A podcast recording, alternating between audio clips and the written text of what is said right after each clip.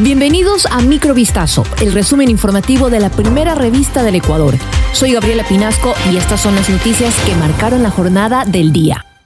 El gobierno de Ecuador envió este miércoles a la Asamblea Nacional un proyecto de ley de competitividad energética que busca alcanzar la eficiencia energética en un momento en el que el país afronta una crisis de generación que ha provocado apagones programados en todo el país. La ministra de Energía y Minas, Andrea Robo, anunció en un mensaje en sus redes sociales que el presidente Daniel Novoa ha presentado a la Asamblea este proyecto para su trámite urgente y con el que busca impulsar el empleo, la inversión y la eficiencia energética. El Ministerio de Energía indicó por su parte que el proyecto legal pretende convertirse en un motor para incentivar el empleo, atraer inversiones extranjeras y fomentar el desarrollo de nuevas tecnologías. Además, según la ministra, esta normativa busca impulsar el desarrollo económico y permitirá apostar por la innovación en energías limpias y eficientes.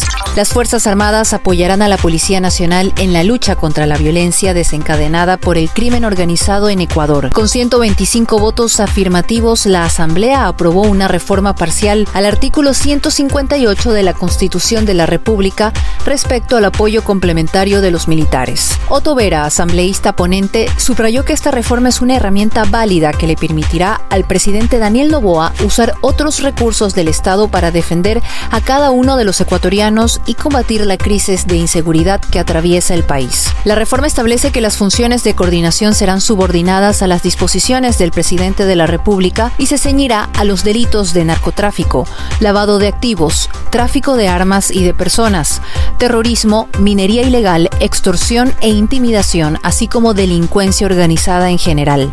La Fiscalía General del Estado se pronunció este jueves ante los rumores sobre posibles acercamientos a la institución por parte de procesados en el caso Metástasis. La Fiscalía comunicó que la figura de cooperación eficaz es un acuerdo destinado al suministro de información que contribuye al esclarecimiento de los hechos investigados con el beneficio de la reducción de la pena tipificada en el artículo 491 del Código Orgánico Integral Penal. Agregó además que la aplicación es de carácter confidencial, así como las actuaciones que se derivan de esta investigación. Por lo tanto, la Fiscalía exhortó a la opinión pública a no difundir información no oficial para resguardar el proceso y garantizar la integridad de las personas investigadas y de sus familias.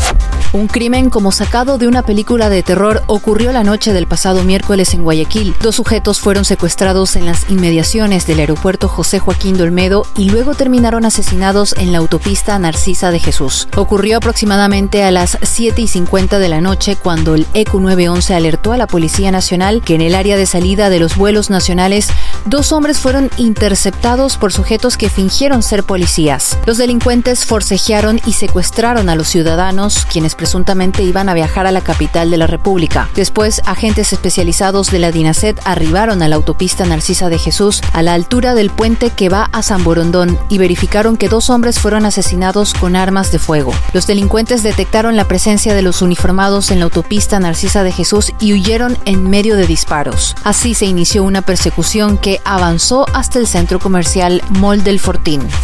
En la Universidad Carolina de Praga se vivieron momentos de terror este jueves 21 de diciembre tras un ataque armado considerado como la peor matanza registrada en la República Checa en los últimos años. Al menos 15 personas fueron asesinadas y otras 24 resultaron heridas, nueve de ellas de gravedad por un hombre que abrió fuego dentro del edificio. Según los medios de comunicación checos, el tiroteo tuvo lugar en la Facultad de Arte, cuyos profesores y alumnos recibieron la orden de encerrarse mientras intervenían la policía. Luego se informó que entre los fallecidos también está el agresor, de 24 años, que se mató de un disparo en el pasillo de la escuela cuando le perseguían los uniformados.